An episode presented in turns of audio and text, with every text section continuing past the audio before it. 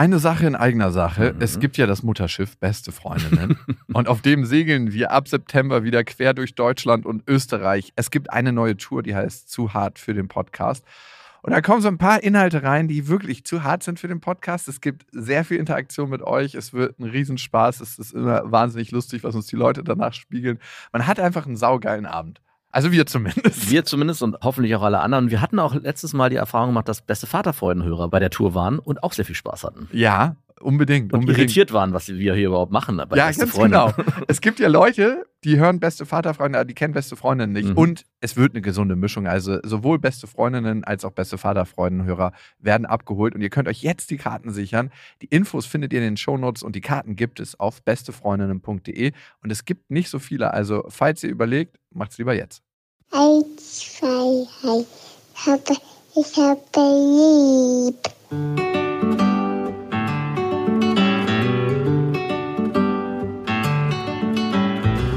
Sind beste Vaterfreuden. Keine bösen Wörter. Alte Fremde, alte Schöpfe. Setz dich bitte hin. Der langweilige Podcast übers Kinderkriegen mit Max und Jakob. Hallo und herzlich willkommen zu Beste Vaterfreuden. Hallo. Und die Folge soll heißen ja, erst sollte sie anders heißen, aber es hatte irgendwie so ein Geschmäckle. Das Kind und Männer. Was? Was hast du denn vorgehabt? Da klingt doch auf einmal beste Vaterfreuden ganz anders. Wieso heißt sie denn jetzt die Folge?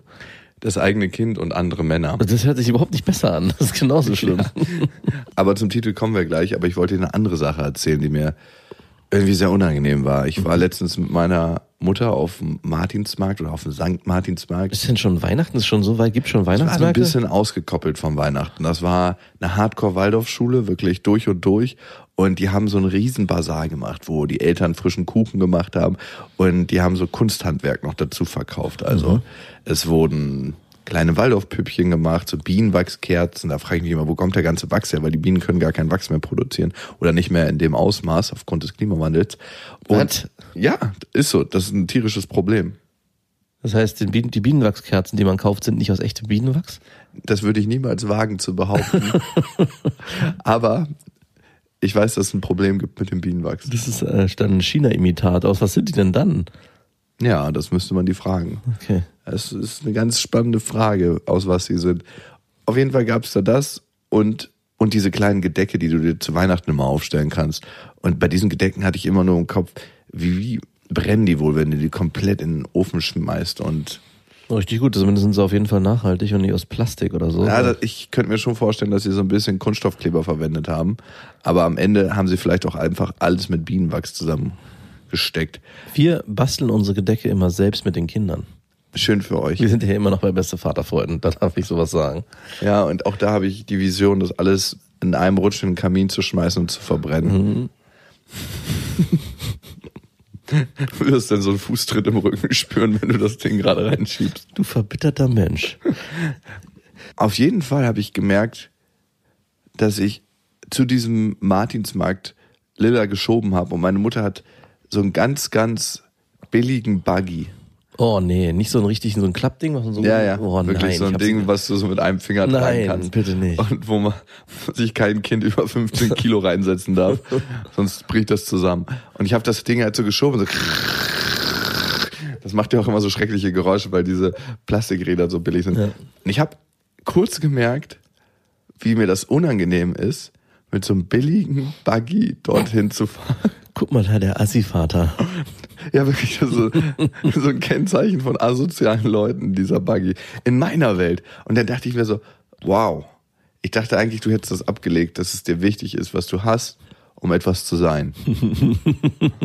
Aber dieser Buggy hat dich auf den Boden der Tatsachen zurückgeschoben. Vor allem Lilla wäre es ja total egal, was für ein Buggy sie Sie wollte ne? die ganze Zeit da drin sitzen. Natürlich. Ich fand das super. Vor allem können den auch andere kleine Kinder schieben, weil alles so leicht ist. sie fand den klasse sie hätte da überhaupt gar keine Probleme mit. Ey, wäre auch schlimm. Ey. Die wird jetzt zwei, wenn die da Probleme mit hat. Äh, ne, mit dem Buggy nicht. Aber mir war es unangenehm und das war mir wiederum peinlich vor mir selber, dass ich nicht glaube, dass ich wertig genug bin, wenn ich Sachen habe, die vielleicht nicht so in die Welt der Ökos passen. Weil die Ökos tun ja immer so, als ob gar nichts eine Rolle spielt. Aber guck dir mal den ganzen Kram an, den die haben. Die haben so teure Sachen. Also ich habe letztens gerade erst so Kinderspielzeug für Lilla gekauft. Handgeschnitztes Zeug aus Deutschland. Und du kannst dir nicht vorstellen, was sowas kostet. Das ist wirklich unglaublich. Und dann habe ich gemerkt, mein Status hat sich einfach ein Stück weit verlagert. Und das war mir so peinlich von mir selber, was ich für ein Würstchen sein muss, dass mir sowas wichtig ist, mit was für einem Buggy ich rumfahre. Also dieses Öko-Ding und teure Sachen in Ökoform zu kaufen, ist eigentlich der neue Standard, um dem anderen ins Gesicht zu drücken, guck mal, wie viel Geld ich habe, habe ich manchmal das Gefühl. Schau mal, wie gut es mir geht. Also früher waren es die dicken, fetten Karren und irgendwelche Klamotten von, weiß ich nicht, irgendwelchen renommierten Firmen. Und heute ist wirklich, wenn ich so eine Ökomutti sehe mit ihrem teuren Ökowagen und alles ist so mega, ja, nachhaltig auch gekauft und dann wird dann noch die Demeter-Möhre rausgezogen. Ich, hier passt alles zusammen und hier ist auch alles richtig, richtig teuer. Und das war mir tatsächlich wirklich peinlich von mir selber. Und klar habe ich mich dabei erwischt. Ich hätte mich früher wahrscheinlich selbst noch nicht mehr entlarvt. Du musst einfach nur in andere Gegenden fahren. Komm mal zu mir nach Spandau, wenn du da mit diesem Kinderwagen durch die Gegend fährst. Bist du der König? bist du der König. Du Was? Du hast einen Kinderwagen, yo, Mann. Bei uns laufen die Kinder. Aber du hast dafür wahrscheinlich null Verständnis, weil bei dir gibt's ja sowas gar nicht. Doch, natürlich gibt's sowas bei mir und das fängt an anderer Stelle an und zwar sind's die Klamotten der Kinder. Und es gibt Oh, so einen yes. bestimmten Asi-Style, den da hat meine Freundin auch von Anfang an äh, Wert drauf gelegt, dass unsere Kinder so nicht aussehen. Und es muss immer gar nicht unbedingt mit der Wertigkeit der Klamotten immer zusammenhängen, sondern was man kauft. Man kann ja auch günstig ganz einfache Sachen kaufen, aber man kann auch günstig richtige Assi-Klamotten. Also die sehen einfach so aus. Ich kann sie gar nicht. Ja, ich weiß genau, was du meinst. Mein kleiner Bruder hat die an. Nein, ohne Witz, der ist 13 und der darf sich A, die Sachen selber aussuchen und B, geht seine Mutter mit ihm einkaufen. Oh. Und die hat einen ganz, ganz billigen, furchtbaren Geschmack. Als kleines Beispiel, die hat eine weiße Ledercouch. Oh, was? Wirklich, und weiße Ledercouchen, wenn sie nicht als Scherz gemeint sind, sind wirklich ein Ausrufezeichen vom schlechten Geschmack. und diese weiße Ledercouch, die springt mir immer ins Auge und dann erinnere ich mich daran, dass sie einfach wirklich einen furchtbaren Geschmack hat. Und die kauft immer so Jogginghosen für ihn, wo so große Nummern und so draufstehen. Ja, genau. So Camp David-Style. Und Aber in billig. ja, Also in Fake vor allem. genau. Gefaktes Camp Camp Frederick. Camp Frederick. Camp billig.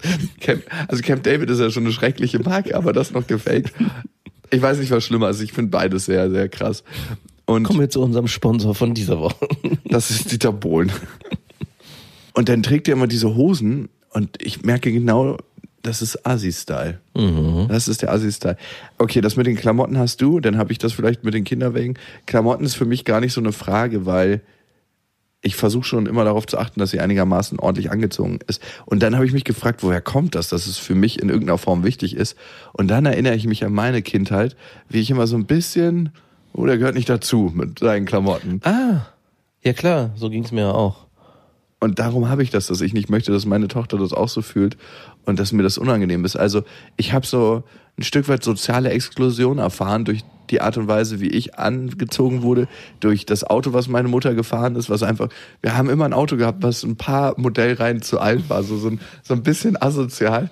Und wenn ich mit dem Ding abgeholt wurde, habe ich immer meine Mutter gebeten, mich nicht direkt vor der Schule abzuholen, sondern so ein paar Ecken weiter. Nee, nee, Mama, ich laufe doch so ein paar Meter. Das tut mir gut nach der Schule.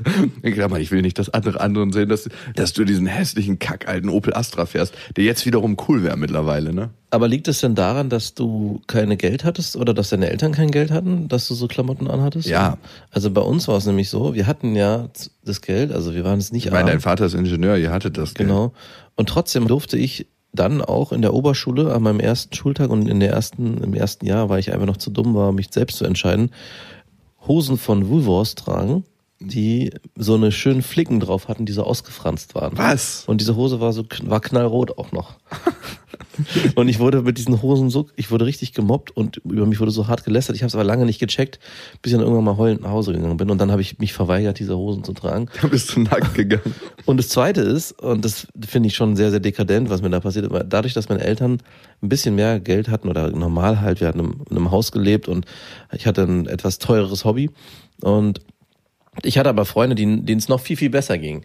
Und ich habe dann immer rumgemeckert, dass ich genauso wie du, nur auf anderem Niveau und nicht über den Opel Corsa, sondern ich habe dann immer gesagt, ja, nee, ich finde es unmöglich, dass wir hier mit so einem billigen Auto rumfahren müssen und dass wir so ein kleines Haus haben und nicht ein größeres. Und dann wurde ich irgendwann mal knallhart vor, vor die Wahrheit gesetzt, indem ich zu einem Kumpel gegangen bin, der in Marzahn in Berlin wohnt. Lieber mal einen Zahn ziehen, als nochmal Zahn ziehen, heißt Ja. es in Berlin. Also so eine Gegend, wo man wirklich eigentlich nicht wohnen will, richtig Aber da gibt's auch schöne Ecken. knallharte Hochhäuser. Und der hat in so einem knallharten Hochhaus gewohnt. Jawohl, wie mein Vater und meine Oma und meine Uroma. Seine Mutter war alleinerziehend und die hatten so eine kleine Zwei-Zimmer-Wohnung. Und als ich da reingekommen bin, dachte ich, hm, okay. Und als er dann zu mir gekommen ist irgendwann mal, hat sich nochmal richtig gezeigt, wie gut es mir eigentlich ging, weil Der der, ist aus dem Staunen nicht mehr der ist raus. wirklich aus dem Staunen nicht mehr rausgedacht. Und ich wusste gar nicht, dass du so reich bist. Und ich so, hä, so reich sind wir gar nicht. Wir sind arme Schlucker. Zumindest wird es mir immer so suggeriert von meinen Eltern. Und das ist nochmal auf deinen Kinderwagen zu kommen. Ich glaube, es ist oft wichtig, nochmal zu gucken und den Transfer zu machen. Wie geht es mir eigentlich und wie geht es auch anderen? Also Mhm. das Verhältnis nach oben und nach unten zu korrigieren. Und dann kann man sich, glaube ich, auch wieder ein bisschen wohler fühlen mit so einem Klappkinderwagen. Das war übrigens das einzige Ziel von Frauentausch. ja, ich weiß. Diesen Bildungsauftrag hatten sie. Die soziale Aufwertung an anderen Menschen. Aber genau das ist es halt für mich nicht, ne? dass du irgendwo anders hingehst und sagst, ah ja, denen geht's noch schlechter. Mhm. so schlecht geht es mir gar nicht, wollte ich mal an dieser Stelle vermerken. Ich finde, es ist eher, dass du guckst, was ist das in dir, welcher Glaube, dass du dich nicht liebenswert oder nicht zugehörig fühlst, wenn du nicht die Sachen hast, den Status, den andere Menschen in dieser Gruppe nach außen tragen. Und ich glaube, viele Menschen sind sich dessen gar nicht bewusst, dass in den Kreisen, in denen sie verkehren, auch wenn das alles sehr, sehr frei wirkt, doch eine gewisse Norm herrscht und ein gewisser Status. Ich habe das, aber das ist hier selbstverständlich. Darum reden wir nicht darüber. Dieser Volvo Kombi, dieser SUV, das Dieser ist BMW X6. das ist selbstverständlich. und natürlich gehen wir Bio einkaufen und natürlich auch Demeter. Mhm. Ja, ich weiß. Und natürlich nehmen unsere Kinder gebrauchte Kleidung auch mal. Aber hauptsächlich tragen wir die handgefilzten Sachen aus Deutschland. Also du merkst, wo ich hin will. Das ist gar nicht so statusfrei, wie man sich denkt. Und ich möchte gern zu dem Punkt kommen, dass ich mit so einem Lederriemen meine Genitalien bedecken kann und den billigsten Kinderwagen oder so einen Plastikschlitten hinter mir herziehen kann, wenn es nicht geschneit hat und trotzdem ein gutes Gefühl habe. Ja. Ich sag ja, nach Spandau fahren, da geht's dir immer gut. Wohnst du deshalb in Spandau? Einfach weil, weil jeden Tag den Vergleich hast und dir denkst so, ah ja, okay. Genau deswegen. Ich habe übrigens letztens gerade einen heftigen Streit mit meiner Schwester gehabt. Die hat ein unkontrollierbares Kind. Der ist sechs Jahre. Das ist ein super witziges kleines Kind. Also das ist ein Junge und der ist so niedlich und so witzig. Allerdings ist er so clever und der spricht immer alles nach. Und ich bin ja manchmal ein bisschen laissez-faire in meiner Ausdrucksweise. Und ich habe manchmal so eine Sachen, die sage ich dann über ein, zwei Wochen, die ich einfach witzig finde. Mhm, Du bist so aus dieser Peer Group Situation mit 16 nie rausgekommen. Machst du deine eigene Peer Group, weil sie dir fehlt. Ich fühle diesen Podcast, yo. genau so. Phantom-Peer-Gruppen. Und ich hatte mal eine Zeit lang, dass ich gesagt habe, du, gib mir mal einen Teller, sonst knallt's. Das hat der natürlich sofort aufgeschnappt. Ich habe es nur einmal gesagt und dann war es schon zu spät. Und er hat wirklich ein halbes Jahr lang am Stück immer gesagt so, Mama, ich will essen, sonst knallt's.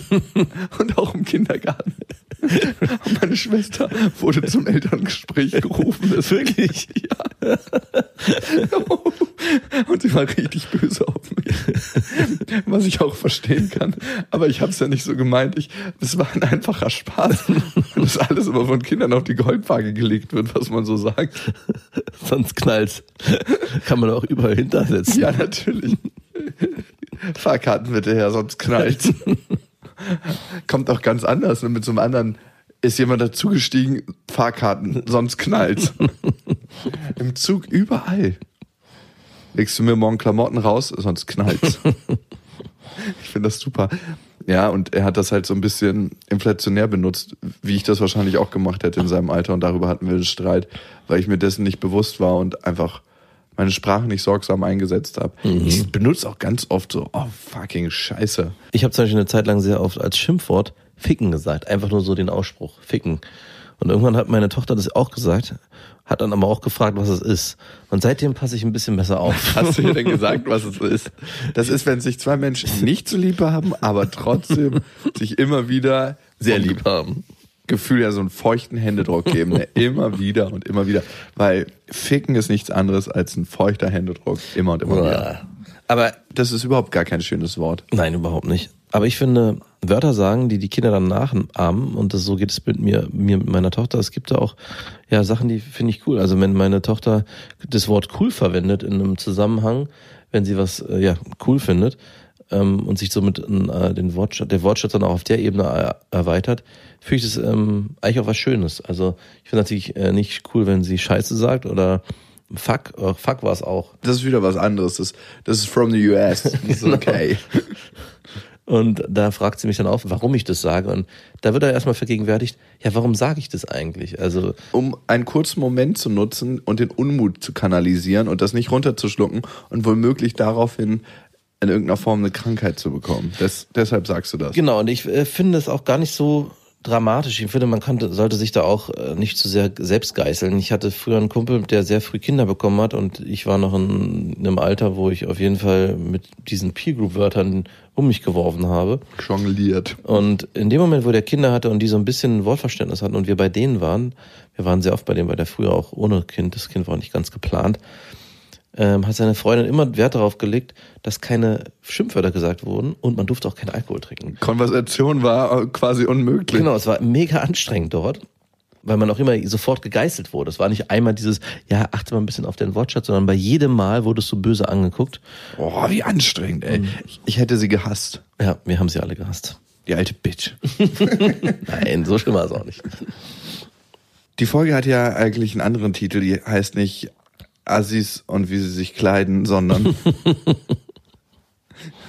das eigene Kind und andere Männer. Ich habe ja eigentlich mit meiner Ex-Freundin eine Regelung und da bin ich mir nicht ganz sicher, wer diese aufgestellt hat und wer die einfach nur abgenickt hat. Und ich könnte mir vorstellen, ich war das. Ich glaube Und auch. zwar habe ich ihr gesagt, dass ich nicht möchte, dass wenn sie kurzfristig einen neuen Partner hat oder jemanden, den sie kennenlernt und noch nicht so 100% weiß, in welche Richtung das geht, dass sie mit Lilla und dem was macht. Sondern erst, wenn sie mit jemandem fest zusammen ist und wenn sie sich wirklich sicher ist.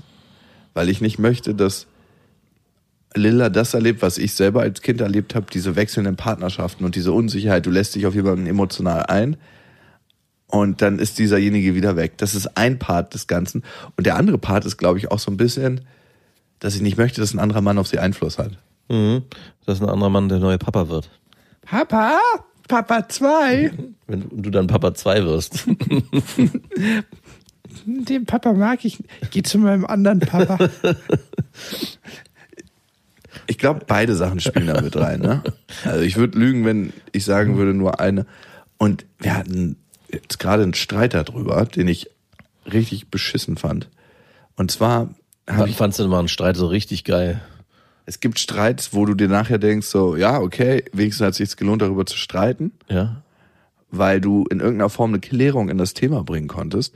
Und beim anderen Streits merkst du, dass sich beide Seiten nur verschließen und sich innerlich denken, fick dich, man auseinandergeht und es gar nichts gebracht hat. Und in den Phasen lernen die Kinder richtig viele Schimpfwörter. Genau.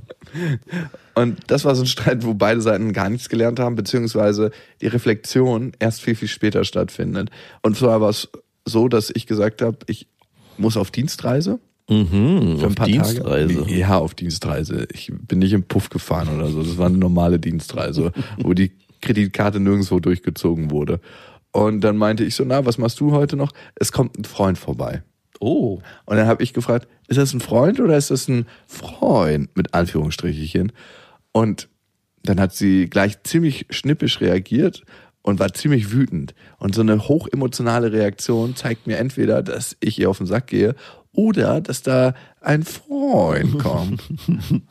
und dann habe ich gesagt, du, du kennst unsere Regelung, also du kennst meine Regeln, ja, ich wollte gerade sagen, du kennst meine Regeln, die ich hier aufgestellt habe. die ich nicht abgestimmt habe. Aber siehst du es nicht auch so? Ich muss mir jetzt hier soziale Verstärkung von dir holen. Also, ich finde es sehr schwierig, weil ich kann mich da erstens nicht so richtig reinversetzen, weil ich sowas ja nicht. Ich helfe dir auf die Sprünge. Aber manchmal glaube ich, ist es doch gar nicht so einfach, diese Regeln, die man vorher aufgestellt hat, dann auch eins zu eins immer umzusetzen. Also ist denn das Leben gerade jetzt du mit deiner Ex-Freundin und einem Kind in gemeinsamem Haushalt und zwei Erwachsenen, die sich ja für neue Partner interessieren, immer so einfach von außen zu steuern, dass man sagt, hey, ich darf heute nicht mit dem Typen mich so treffen, weil die Regel besteht, dass Lilla, also nimmt man Ja, ja, ja, bla bla bla. Nimmt man wenn, sich du in deiner, äh, wenn du in der Situation wärst, dann würdest du es selber ganz anders sehen. Ja. Du, stell dir Folgendes vor. Nein, ich will mir gar nichts vorstellen. Dach, stell dir mal bitte vor, ich treffe deine jetzige Noch-Freundin und ähm, sie wird zu deiner Ex-Freundin und du kennst mich sogar, das heißt, du wüsstest, ich hätte einen schlechten Einfluss auf dich. Wäre das ein Problem für dich? Wenn ich immer was mit deinen Kindern mache und die so, Papa, Papa, der Jakob, der ist auch total lieb. Also, ich glaube, was ich nicht wollen würde, das wäre mir das Wichtigste, eine künstliche Situation erzeugen, die man vorher irgendwie versucht durchzuplanen. Und darauf wollte ich ja hinaus. Das Leben spielt manchmal ganz anders und ich weiß nicht, ob es realisierbar ist, immer alles in so ein Konstrukt aus Regeln zu verpacken oder ob es vielleicht sinnvoller ist zu sagen, ja, es gibt einfach auch Situationen, die jetzt sich anders gestalten werden in Zukunft und auf die offen zuzugehen. Also wie dramatisch ist es, wenn da ein neuer Freund kommt und der dann deine Tochter kennenlernt? Natürlich kann ich den Wunsch verstehen, dass du nicht möchtest, dass es da ständig wechselnde Partner gibt und ich glaube, das ist auch so der Grundtenor, der im Raum stehen sollte. Aber Lilla wird ja nicht gleich am Anfang denken, huch, hier wird heute Abend gebimst, sondern es könnte ja auch einfach nur sein, dass dann ein guter Freund vorbeikommt, der zu Besuch ist. Ich glaube, das Gefühl zwischen einem guten Freund und jemanden, mit dem man eine sexuelle Partnerschaft eingeht oder eine Liebesbeziehung womöglich. Und gegen Liebesbeziehungen finde ich es auch gar nicht einzuwenden, aber Wenn sie sich einen Escort-Service holt oder wie? ganz genau, das sind Liebesbeziehungen im Kern, durch und durch. Ich habe das erlebt als Kind und für mich war das nicht so schön. Und auch, und es hat auch schon sehr früh angefangen bei mir, dass ich anders über meine Eltern und in dem Fall auch speziell über meine Mutter gedacht habe. So krass es klingt. Ja, ich verstehe das absolut, aber Und ich möchte auch nicht, und das ist wirklich vielleicht eine meiner tiefsten Ängste, dass sie sich das abguckt, dass sie nicht in der Lage ist, weil sie das von uns lernt, tiefe Bindungen einzugehen. Das ist so wirklich meine, wenn du mich fragst, was ist meine größte Angst, dann ist das meine größte Angst. aber hm, hat sie dich eh schon Ein lernen Knacks weg, darum spielt das gar keine Rolle mehr. Nein, hat sie nicht aber eh schon hm, gelernt, dass die Beziehung zu Mama und Papa vielleicht nicht, naja, sie hat ja keinen Vergleich, aber sie hat ja eh schon eine andere Ideal, in Anführungszeichen, Beziehung kennengelernt, die du mit deiner Ex-Freundin lebst, wie es vielleicht in anderen Familien ist. Also es wird ja wahrscheinlich weitaus weniger Liebkosungen geben unter euch. Sie wird nicht mitkriegen. bei euch wahrscheinlich. Und sie wird wahrscheinlich da schon was spüren. Und ich weiß nicht, und darauf will ich ja hinaus, diese künstliche Regel, die du erschaffst, ich verstehe, wo sie herkommt und die Motivation da- dahinter und ich finde es auch gut. Aber ich glaube, es laufen lassen und einfach die Situation passieren lassen und dann das Kind irgendwann auch ja selbst lernen lassen, mit diesen Situationen umzugehen, dass es jeden Tag einen unterschiedlichen Escort-Service gibt, das sollte schon immer der gleiche sein.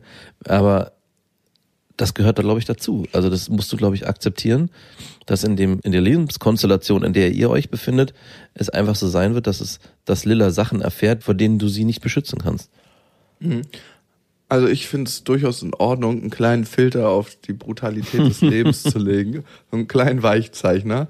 Und das würde ich mir gerne beibehalten. Es war in der Situation ganz komisch. Ne? Ich bin losgegangen und dann habe ich gemerkt, dass die eine Wäsche nicht aufgehängt wurde. Wir haben unsere Waschmaschine im Keller. Also wir wohnen ja so mehr Familienhaus, dann bin ich runtergetrappelt und wir haben zwei Waschmaschinen nebeneinander. Und in der einen war die Wäsche noch und ich hatte in der Nacht auf Lilla aufgepasst und meine Ex-Freundin war unterwegs und dann hatte sie nicht beide Wäschen aufgehängt, weil ich normalerweise immer nur in der einen Waschmaschine wasche. Ich wasche nicht in beiden und in die andere hatte sie nicht reingeguckt. Wir hatten die Abmachung, dass sie aufhängt und ich reinpacke. Und dann hatte ich, Das ist wirklich eine krass langweilige Geschichte, aber bitte, Alter. und dann musste ich nochmal nach oben gehen, weil ich mir andere T-Shirts holen musste, weil ich brauchte die für die Geschäftsreise. Und dann war der Typ schon da. Und die hat so direkt vor mir gesagt so, ja gut, Waren die schon am Bimsen? Hast du sie beim Bimsen erwischt? Ja, sie hatten am- beim Bimsen und Lilla war oben in der Küche und hat das Wasser runtergeholt, weil die so viel Durst hatten, weil das so und sie hat das T-Shirt zu mir so rausgelegt und die Tür dann einfach zugemacht und ich so, hey verdammt, ich wohne in dieser Wohnung. Das ist sogar deine Wohnung, oder? Das ist sogar meine Wohnung. Das wollte ich dann nicht raushängen. Nicht in meiner. Aber das ist doch nochmal ein anderes Gefühl, wenn das in der, der eigenen Wohnung. Also ich wusste gar nicht, ich glaube, das ist tatsächlich ein Kumpel.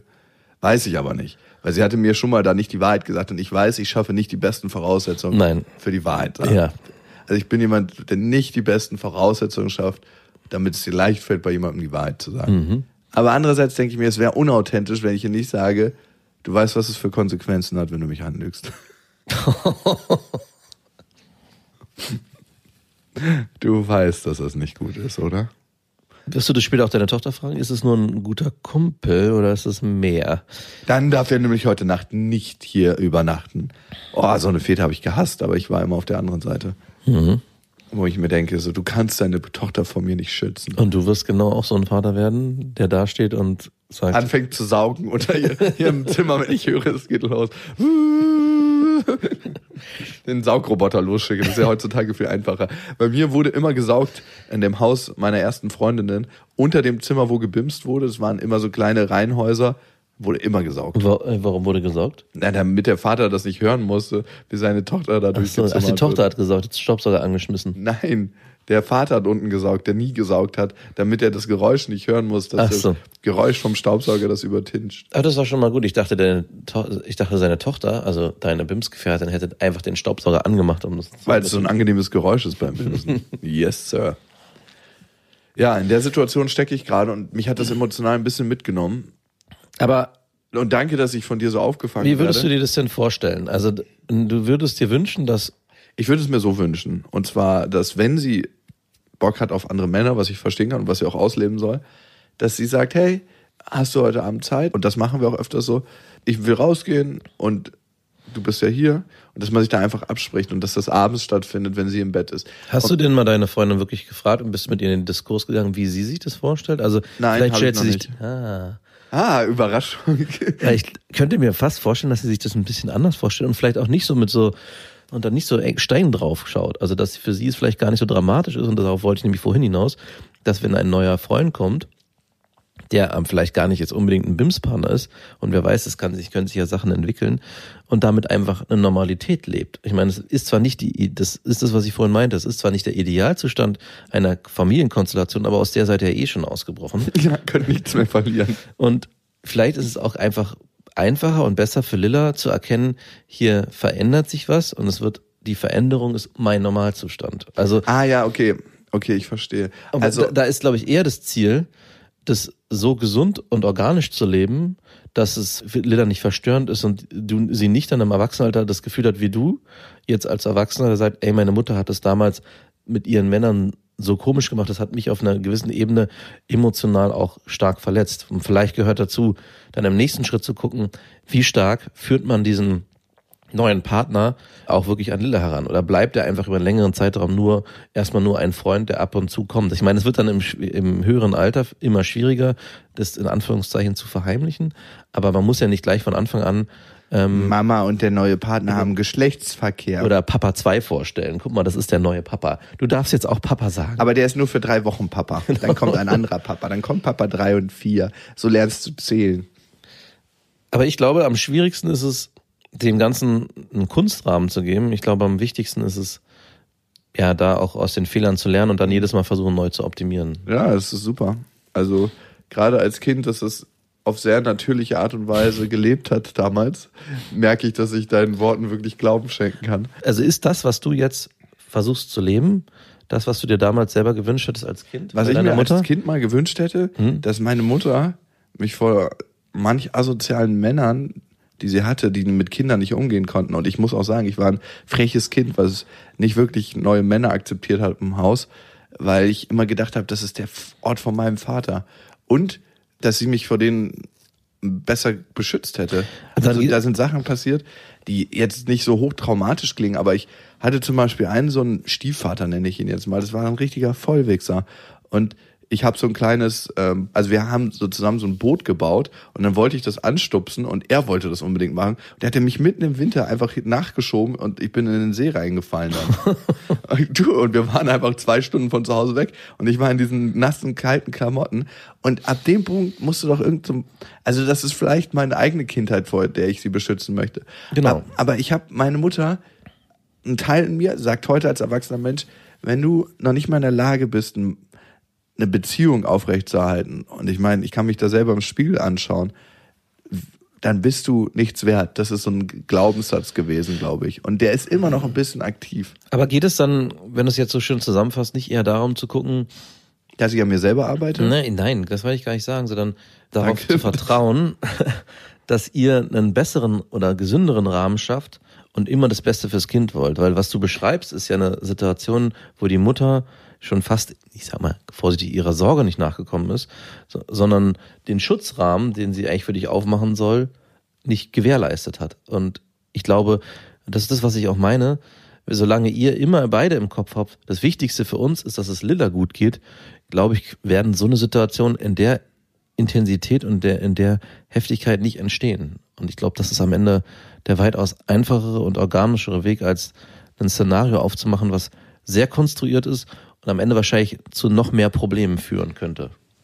Ich möchte niemals, dass sich meine Tochter von anderen Männern definieren lässt, weil sie in einer emotionalen Abhängigkeit ist. Ja, dann. Und das hat meine Mutter gemacht.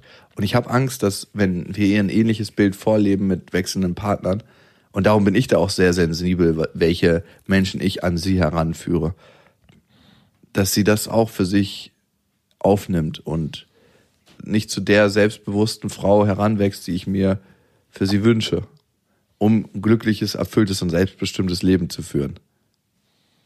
Naja, im Gegensatz zu deiner Freundin suchst du ja auch nicht unbedingt vielleicht zukünftige Partnerinnen, sondern BIMS-Freundinnen. Einfach nur mal eben schnell. Da kann ich schon verstehen, dass du sagst, nee, die soll meine Tochter nicht kennenlernen. Nein, das stimmt ja nicht. Überhaupt nicht. Also nicht bewusst jedenfalls. Und ich glaube tatsächlich, dass wenn du eine ganz bestimmte Brille aufhast, ne, manche Frauen denken sich zum Beispiel immer, warum gerate ich nur in Arschlöcher? Und die gehen mit dieser Arschlochbrille durchs Leben. Und vielleicht habe ich eine Brille auf im Moment, die es mir schwerer macht, feste Partnerschaften zu finden. Aber ich kann dir auch sagen, ich bin, ich lecke mir noch meine Wunden von der letzten Partnerschaft. ist, glaube ich. Ich bin gerade jetzt im Moment, also das gehört in beste Freundinnen, Ja. noch nicht so 100% ready. Was nicht heißt, dass wenn die richtige vorbeikommt oder die, auf die ich Lust habe, dass das was werden kann. Ich merke einfach, dass sich auch mein Frauengeschmack ein bisschen verändert hat.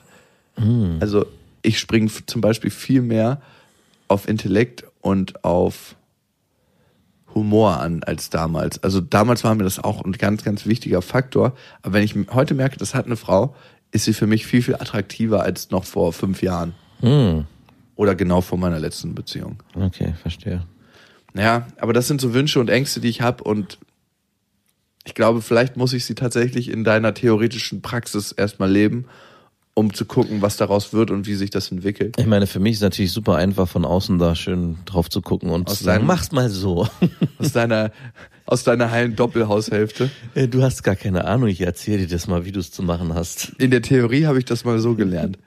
Aber vielleicht kommst du auch noch mal in den Genuss und ich bin dann, du, bei mir war das so und so. Aber du wirst schon noch selber merken, deine Tochter ist dann in der Pubertät und ihr habt euch frisch getrennt und sie so, Mama, ich weiß nicht mehr, an was ich glauben soll. Jawohl. Ja, gut, vielleicht ist das Leben so. Also vielleicht ist das Leben so. Naja. Wir haben noch viele Hörermails bekommen und wir beantworten gleich noch eine an beste.bestefreundinnen.de mit dem Betreff Vaterfreuden. Gleich zu unserer Hörermail von Anton, davor der Hinweis. Ihr könnt uns ja abonnieren auf iTunes, auf Spotify, auf Deezer, überall wo es Podcasts gibt. Und bei iTunes könnt ihr Hörerkommentare hinterlassen. Und darüber freuen wir uns immer am meisten. Egal, ob sie gut sind oder schlecht sind. Also ihr könnt eine kleine Bewertung hinterlassen und sagen, was ihr von diesem Podcast haltet. Das hilft uns gar nicht. Doch. Doch, das ist schon schön. Es ist jetzt aber nicht so, dass wir den Podcast verändern aufgrund der Kommentare, die wir bekommen, aber es ist trotzdem schön, das mal zu hören, finde ich. Also mir macht das jedenfalls Freude. Und die neueste kommt von Just Jörg im selben Boot. Danke für die vielen Einsichten und Ansichten. Dadurch, dass ihr zu zweit seid, bekomme ich einen Rundumblick, keine Monomeinung. Danke, dass ihr auch mal vom Thema abweicht. Dadurch ist es so natürlich, als würde man einem Gespräch von zwei Freunden lauschen. Du lauschst ein Gespräch von zwei Freunden, die in einem Boot sitzen, auch in meinem. Oh. Weiter so. Wir alle sitzen im selben Boot. Wir alle wollen andere Frauen bimsen und sind aber leider Väter von Kindern. ist das das Boot, was er meint?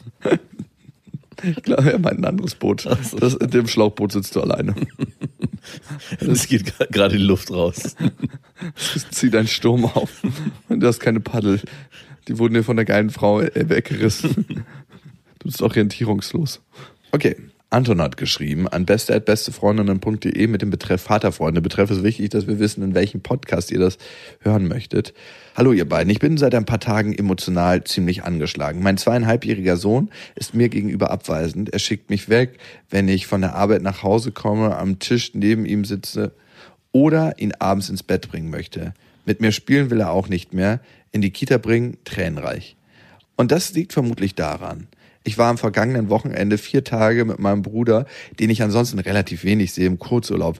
Wie kannst du nur anfangen? Was? Vier Tage? Vier Tage bist du denn des Wahnsinns? Ja, wirklich, da brauchst du dich überhaupt nicht wundern. Das machen wir einmal im Jahr schon seit vielen Jahren. Als ich am Sonntagabend zurückkam, ging es dann mit dem abweisenden Verhalten meines Sohns mir gegenüber los. Davor war das überhaupt nicht so und ich habe einen sehr guten Draht zu meinem Sohn gehabt. ich würde behaupten, wir sind uns sehr nah. Das liegt vielleicht auch daran, weil ich ein halbes Jahr Elternzeit hatte, Oh. in der wir beide täglich zusammen waren, während seine Mutter wieder zu arbeiten angefangen hatte.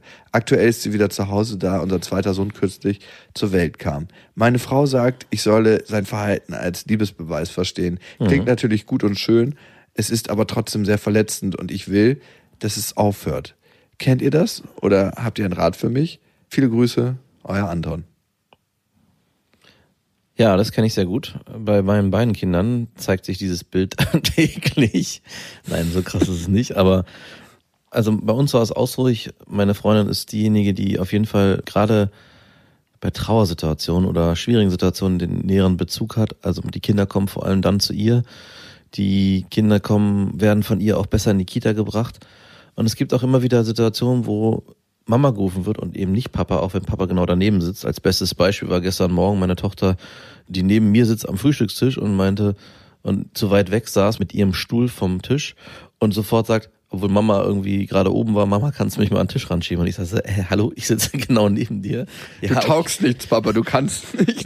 Darum frage ich lieber Mama, die Aufgabe ist mir zur Verantwortung voll. und ich, und dann, ja, okay, dann halt du, Papa. Die zweite Wahl. Und ich kenne das Gefühl nur zu gut, dass man sich so ein bisschen außen vor fühlt und ausgeschlossen fühlt, wenn die Kinder einem nicht diese Liebe entgegenbringen, die man vielleicht auch erlebt bei seiner Partnerin.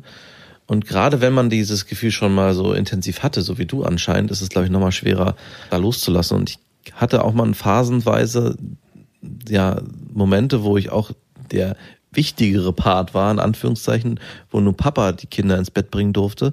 Und das ist schon ein sehr schönes Gefühl. Da habe ich mich dann auch sehr wohl gefühlt. Aber, und da hat deine Freundin oder Partnerin absolut recht, diese Abweisung oder dieses Nein, ich möchte nicht, ist eigentlich eine Form des Liebesbeweis, beziehungsweise für mich habe ich es mir so erklärt und kann damit gut leben.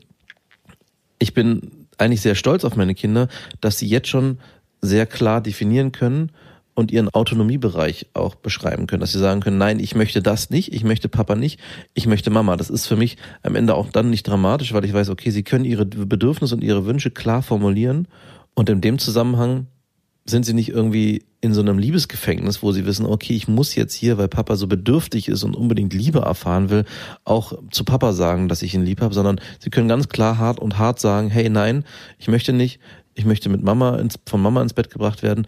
Und da freue ich mich dann irgendwie auch wieder. Also so komisch es klingt, ist für mich eher was Positives als was Negatives. Und vielleicht kannst du dich dann so dran hochhangeln. Und du wirst als Vater wahrscheinlich auch erlebt haben, dafür hast du deine eigenen Nischen. Also es gibt die klassischen Turboväter, bin ich auch. Und da gibt es eine ganz andere Basis, die man mit den Kindern hat, die die Mütter so in der Form wahrscheinlich nie erleben werden.